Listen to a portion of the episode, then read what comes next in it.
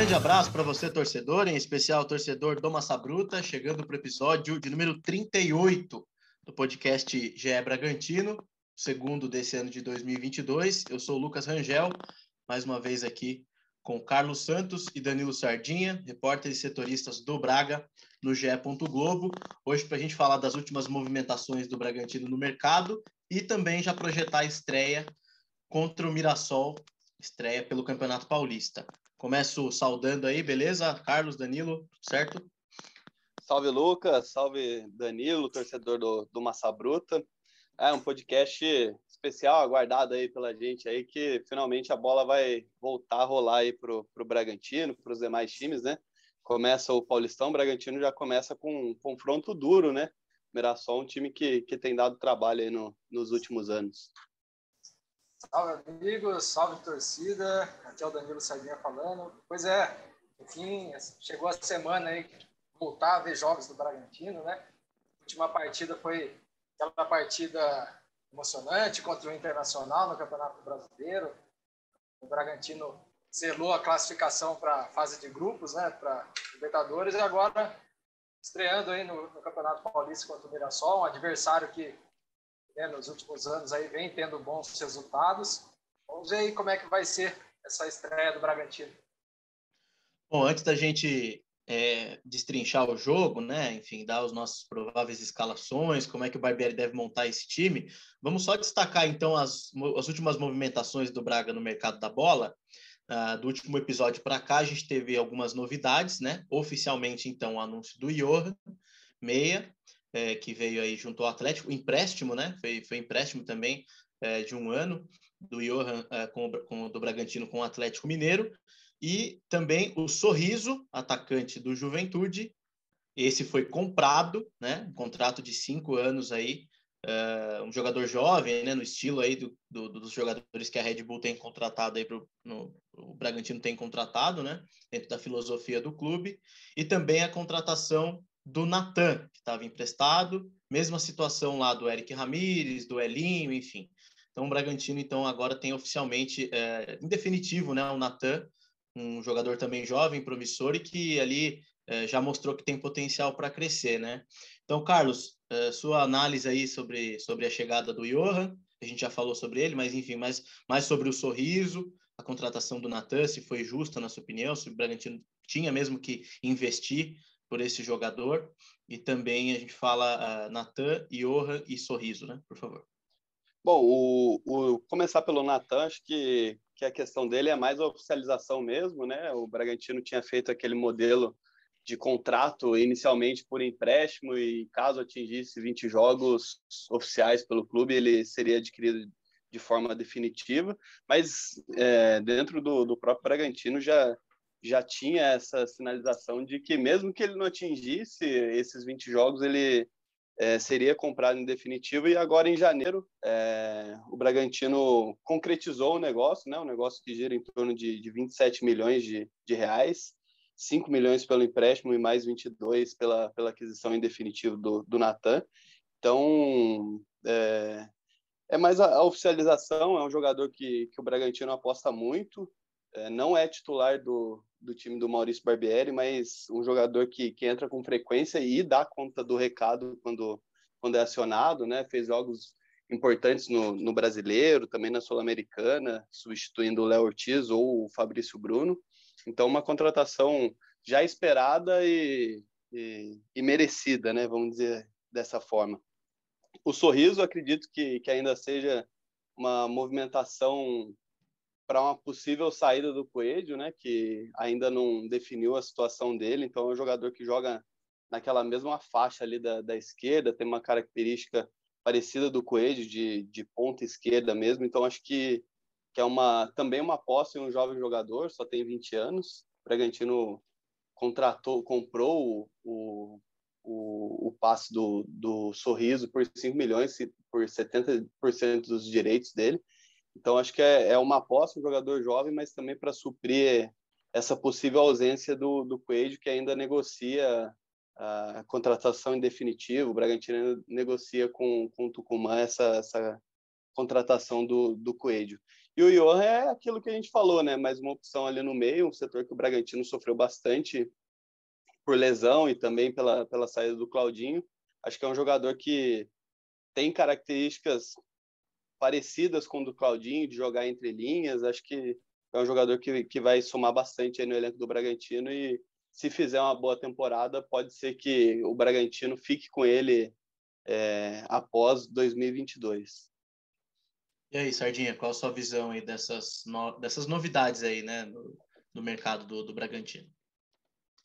Então, o, o Johan, né, interessante que o, o, o estilo do Barbieri, né, o Barbieri costuma, os, os, times que ele monta, ter sempre um 10, né, aquele camisa 10, foi assim no Flamengo, né, com, com o Paquetá, aqui no Bragantino mesmo, né, com, com o Claudinho, eu acho que o Johan talvez seja esse jogador aí que possa é, ser esse 10 aí do Barbieri, né? Vai ser uma disputa ali com, com o Bruno Prachedes, né?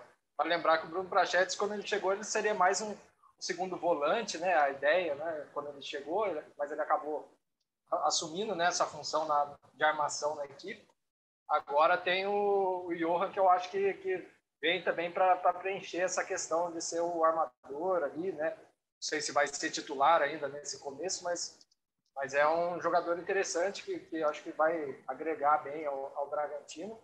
O Sorriso também, é, acho que é como o Carlos falou, né, essa questão ainda do, do Coelho, que está indefinido, né, o Bragantino tem interesse na contratação, mas o, o Atlético Tucumã está fazendo um jogo duro para liberar, né, o Coelho quer vir, o Bragantino quer que ele fique aqui, mas o Tucumã que está travando né, o negócio diante da proposta que o Bragantino fez. Então, acho que o Sorriso veio também para essa questão de, de né, caso não fique, e também é um jogador jovem, né, que foi, fez uma boa temporada pelo Juventude, tem o perfil que o Bragantino gosta de investir, de, é um jogador novo ainda, 20 anos, já foi bem, eu acho que é uma, é uma aposta do Bragantino aí que, que pode vir a dar certo, né, tem que ver como é que ele vai se, se adaptar, né, à, equipe, ao estilo, né, do Bragantino.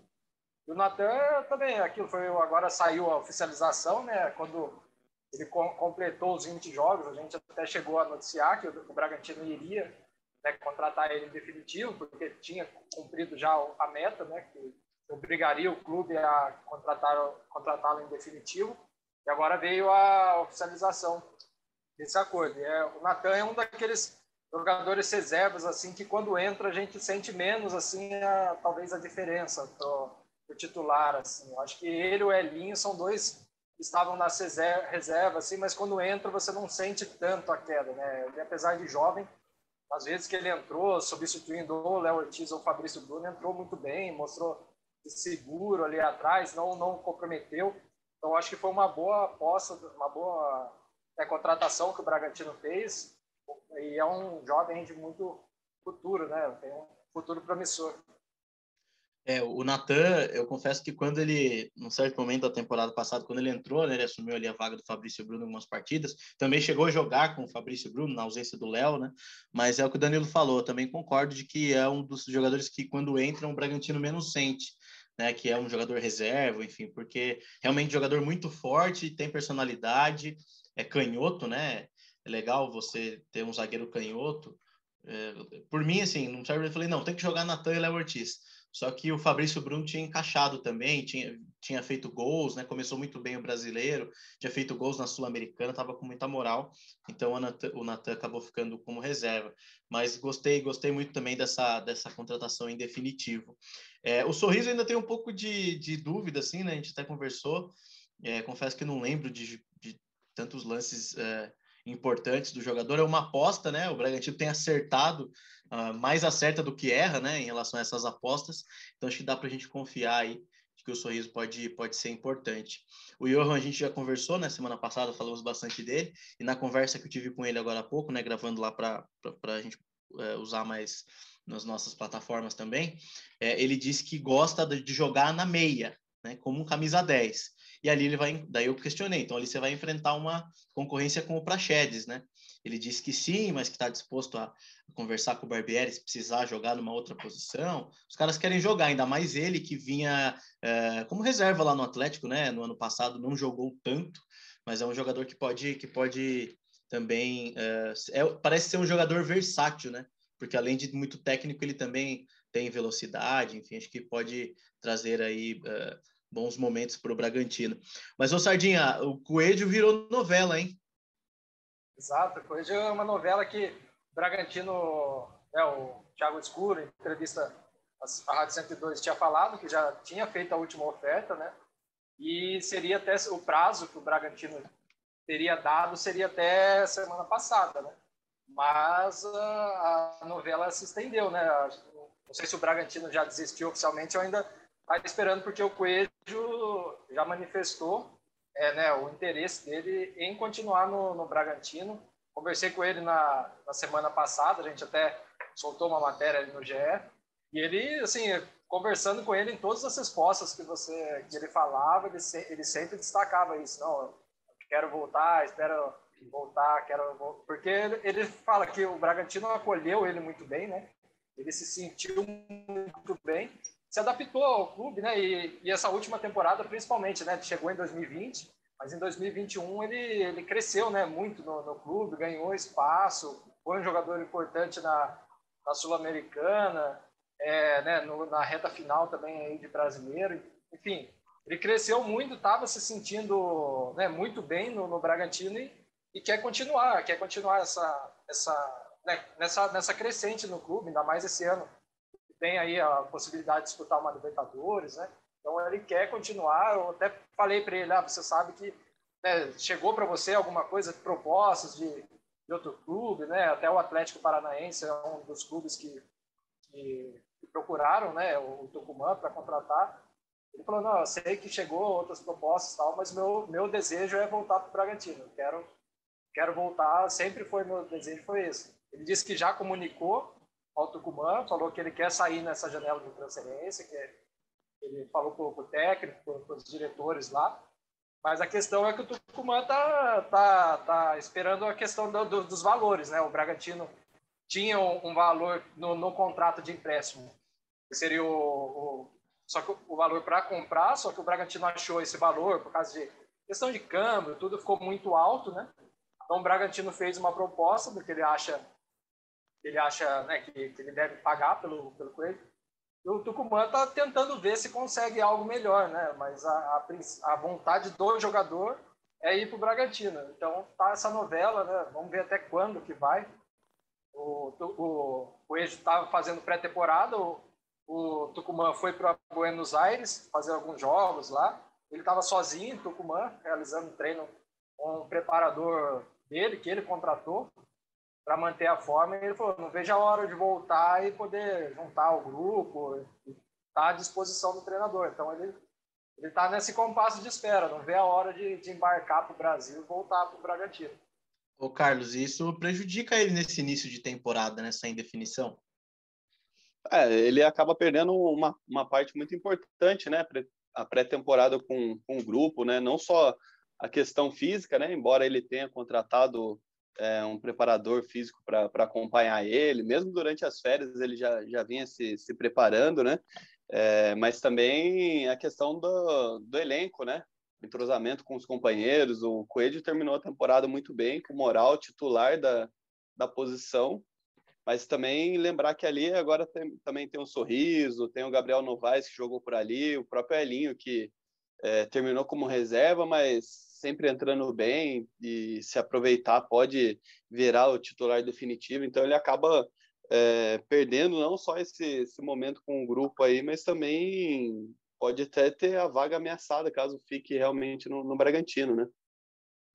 É, a gente espera que se resolva logo essa situação, né? ainda mais agora no caso do Coelho, que vai ter algumas concorrências, né? já tinha uma concorrência muito grande do, né, com o Elinho, agora com o Sorriso, enfim, outros jogadores né, que também, Leandrinho, muitos, muitos atacantes o time do Bragantino tem ali para as pontas, então a concorrência vai ser grande, para o Coelho, quanto antes ele voltar, melhor.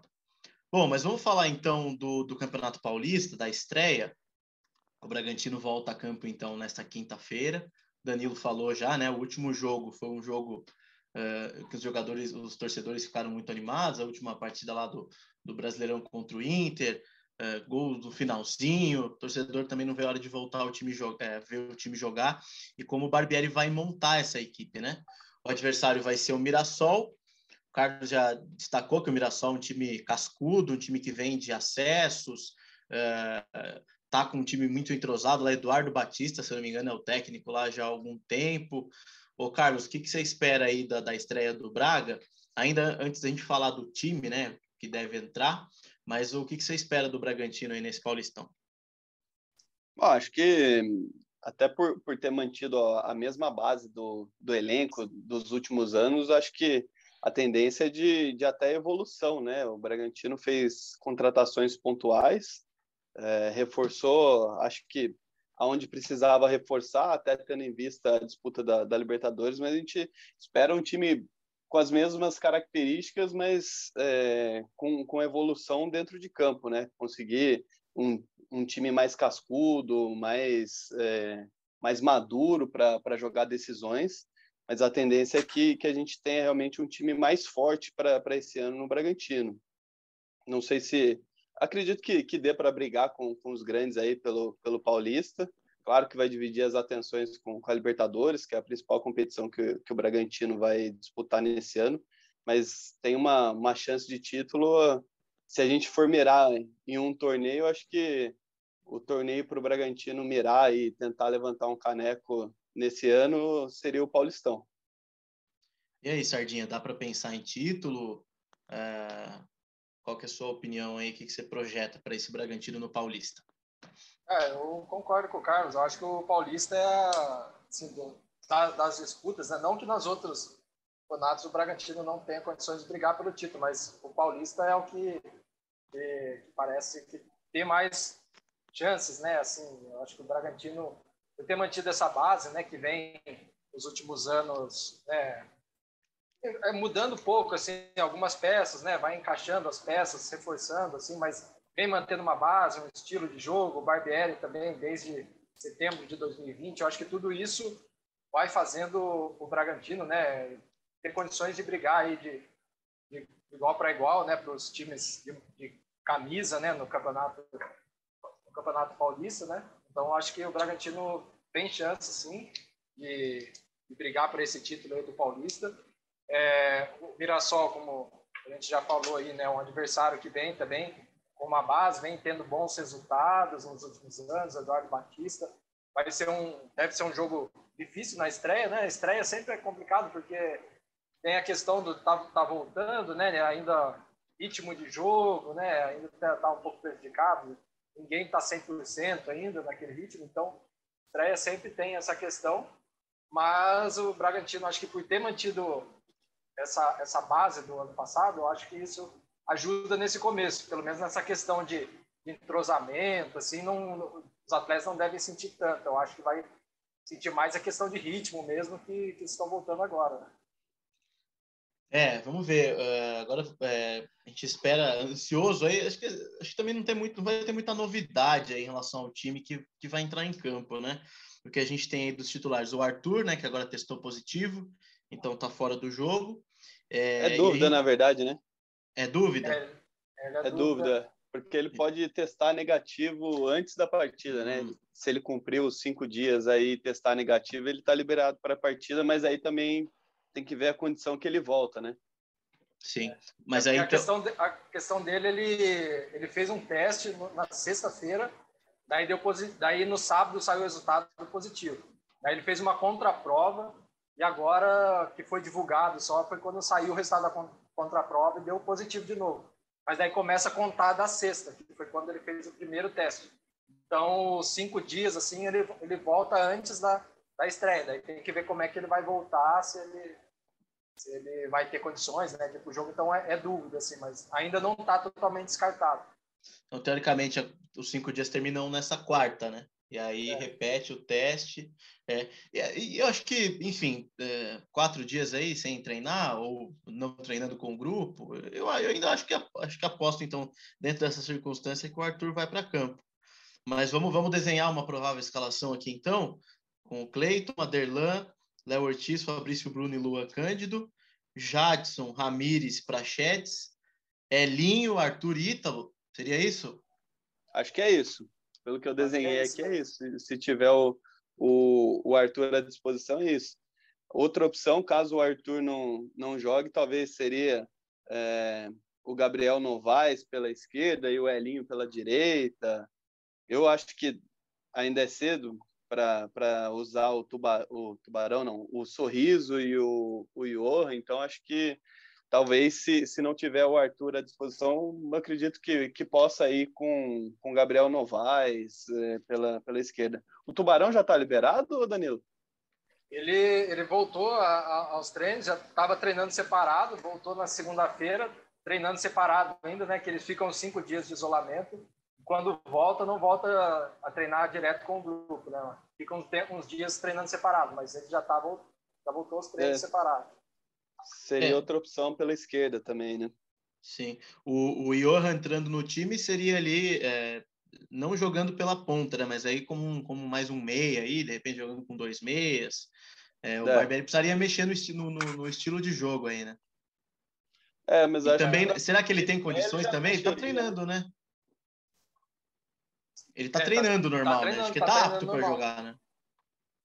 É. Tem que ver, acho que é, o dele acho que é questão de, ver nesse começo, né, de, de encaixe, às vezes o Barbieri talvez prefira para começar assim já com o pessoal que já está mais entrosado, né, que já está jogando mais tempo. Vamos ver como é que manter também o desenho tático do, do último ano, né? Eu acho difícil é. ele, ele mudar a formação também nesse início. Sim. É, e bom, o jogo vai ser lá em Mirassol, né? A gente tem, já destacou aqui, inclusive até na categoria de base, né? O Mirassol se destacando, fez uma copinha muito boa. É um time que está que, que tá sempre dando trabalho ali. O jogo às 8 horas da noite, então lá, no, lá em Mirassol deve estar tá pouco calor lá em Mirassol, hein? É, calor dá bem, dá bem que o Bragantino vai pegar um jogo à noite, né? Porque pegar, se fosse os jogos aí final de semana que rolou do Palmeiras aí, quatro da senhora. tarde, esse horário lá. Bom, e aí depois o Braga volta a campo na segunda, dia 31, contra o Guarani. É o primeiro jogo, a estreia em casa, né? É, no Nabizão. Jogo na segunda, dia 31, às 8 da noite. Bom, mas é, é, é isso então, né? Acho que dá para a gente esperar. A gente já, já, já falou sobre esse ponto positivo, né, do Barbieri, poder ter o seu time entrosado, não ter tantas mudanças no time titular. É, e aí a gente a gente já tem até, bom, já a escalação que a gente desenhou aqui já praticamente aqui encerrou o, o, ano passado, né, com essa dúvida do Arthur. Eu acredito numa estreia boa do Bragantino aí com vitória sobre o Mirassol, um jogo apertado, mas com vitória. É, um confronto como tem, tem sido nos últimos anos, um confronto duro, né? Ano passado o Bragantino fez é, um confronto contra o, o Mirassol na, nas primeiras fases da, da Copa do Brasil. Foi um jogo bastante complicado, um jogo disputado no, no Espírito Santo, né? É, o Bragantino venceu por 3 a 2 com um golzinho no, nos acréscimos. É, eu, eu, prevejo também um, uma estreia difícil do, do Bragantino, mas acredito numa vitória. Mirassol é um time bem organizado, né? O Eduardo Batista está desde setembro de 2020 no, no comando do Mirassol, então conhece o time, né? Tem, tem bastante é, reformulação com, com relação a, ao elenco do, do ano anterior, mas é, o Eduardo Batista conhece ali, né? Já já está é, acostumado a, a, comandar o Mirassol, então acho que que vai ser um jogo complicado, mas com possibilidade de, de vitória para o Bragantino, sim. E aí, Sardinha, o Mirassol deve dar trabalho, né? Sim, eu acho que vai ser um. Também eu confio, acho que dá para o Bragantino estrear com uma vitória aí, mas vai ser um jogo bem apertado. Não, não acredito que por, essa, por toda essa questão, né? Início de temporada, né, eu acho que tudo essa, isso daí acaba fazendo com que o jogo, né, fora a qualidade né, das duas equipes, acaba fazendo jogo mais, acho que equilibrado, mas com o Bragantino, né? Eu acho que tem condições de, estrear assim com, com, com, a vitória. Bom, o Braga está no é, grupo. Até, é, até pela, pela questão física, né? Acho que é a hora que, que começa a cansar mais os jogadores por ser início de temporada, né? O Bragantino tem mais alternativa no elenco, né? O Bragantino tem, tem peças de reposição melhores do que do Mirassol. Então, acho que nesse ponto, assim, o Bragantino leva bastante vantagem com relação ao Mirassol. O Braga está no grupo D, né, junto com Ponte, Santo André e Santos. Fazendo uma projeção rápida aqui do grupo, Carlos, vai ficar Bragantino e Santos aí, na sua opinião? Desse, a lógica? São, são, são os favoritos do grupo, né? Tem que ver como que, que o Santos vai, vai desempenhar seus confrontos aí, né? Um time que, que passou por bastante reformulação também, né? Alguns jogadores novos aí no elenco. Então, acho que os dois favoritos são Bragantino e, e Santos avançarem nesse grupo. Sardinha? eu, também, eu, acho, eu acho também, acho que pelo Santos, né, fez algumas contratações pontuais também, assim como o Bragantino, né, não foi aquele time que foi ao mercado e trouxe vários jogadores, mas fez, eu acho que boas contratações, né, destaque aí pro, o Ricardo Goulart, mas também teve o, o zagueiro lá que estava do América, o Eduardo, Eduardo Bauer. e isso, Bauer. Eduardo Bauer. É, verdade. Então, eu acho que manteve, né? Ter o Marcos Leonardo, enfim. Acho que, é, que é o Bragantino e o, o Santos são os dois favoritos do, da chave, mas né, a, a Ponte, Santo André também são, são equipes que o Paulista costumam dar um trabalho, né? Vamos ver como é que eles vêm. Bom, vamos para o destaque final e para o palpite aí já então. Vamos fazer o primeiro palpite para o primeiro palpite do ano aí. Começar, né? Jogos. Vamos começar aí para para ver quem é e quem não é. Carlos, seu destaque final e seu palpite para Mirassol e Bragantino. Beleza, meu destaque final aqui vai para os casos aí de Covid no elenco do Bragantino.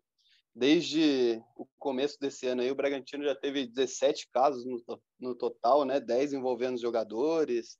Barbieri também teve Covid, o Escuro também. Nenhum caso grave, todos é, com sintomas leves ou assintomáticos, mas acho que vale o, o alerta aí para o pessoal redobrar os cuidados aí, porque um desfalque no, no, Paulistão já, já pode comprometer um pouco esse início de, de caminhada do, do Bragantino. Meu palpite para o jogo de estreia, eu acredito em 2 a 1 para o Bragantino. Boa, e aí, Sardinha? O meu destaque final, né, a gente falando de, de estreias, né, hoje soltou no GE uma matéria falando sobre as últimas estreias do Bragantino no, no Campeonato Paulista, né? Nos últimos 10 anos aí. Bragantino que nesses últimos 10 anos, né? Sendo que dois anos disputou a Série A2, é, só perdeu um jogo, né? Que foi lá em 2012, o Palmeiras. Aí desde então, o Bragantino na estreia não costuma perder, né?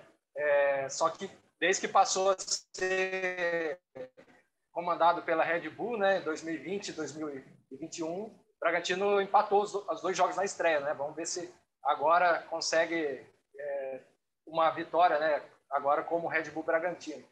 E o meu palpite, acho que é um placar magro, acho que 1 a 0 para o Bragantino, acho que ganha, mas como a gente falou, essa questão, início de, de, de temporada, eu acho que vai ser um jogo meio um pouco truncado, assim, né? Aquele começo. Então eu aposto um placar magro, 1 a 0 Bragantino. Bom, o meu destaque final vai aí para a minha curiosidade de como o Barbieri vai organizar esse meio-campo com a chegada do Johan agora, né? É, enfim, o jogador quer jogar, obviamente, se ele precisar jogar é, improvisado em uma função ou outra, tudo bem. Mas o cara já chega falando que prefere jogar de 10 centralizado justamente na posição em que tem o Prachedes. Então acho que vai ser uma briga boa e estou curioso aí para ver como é que esse jogador vai encaixar no time, tendo em vista que já mostrou que tem muito potencial, né? Tem uma passagem boa pelo Palmeiras, é, jogou bastante no Palmeiras, né? Enfim, não era titular, mas entrava sempre, fazia gols. Pelo Atlético nem se fale, né? É, foi campeão lá, mineiro, campeão brasileiro, não, não também não estava jogando com tanta frequência mas no Braga eu acho que ele deve, ele deve ser mais utilizado, acho, do que nos, nos dois últimos clubes, então estou curioso para ver como o Barbieri vai, vai é, utilizar esse jogador. E o meu palpite, putz, eu não pode repetir, né? Pode repetir? Qual que é a regra? Qual é o regulamento de 2022? Eu ia jogar 2x1 um também. O mas em... palpitômetro é seu, pô. É, então eu, então eu, vou, eu vou jogar no 2x1 também. Eu, eu pensei no 3 a 2 mas eu, puta, acho que vai ser um jogo em aca também, meio travado, meio truncado. Eu acho que não vai ter muito tanto gol assim, não. Ou vai, se o Bragantino vencer, vai ser 1 a 0 ou 2 a 1 eu vou no 2 a 1 então vou junto com o Carlos no 2 a 1 Beleza, senhores? Acho que é isso, né? Vamos, vamos fechar a conta aqui então, no episódio 38 do podcast GE Bragantino. É, agradeço mais uma vez aos amigos. A gente segue acompanhando as coisas do Braga, qualquer novidade, qualquer movimentação. A gente volta aqui e grava mais um podcast para vocês. Beleza? Um grande abraço a todos e até a próxima.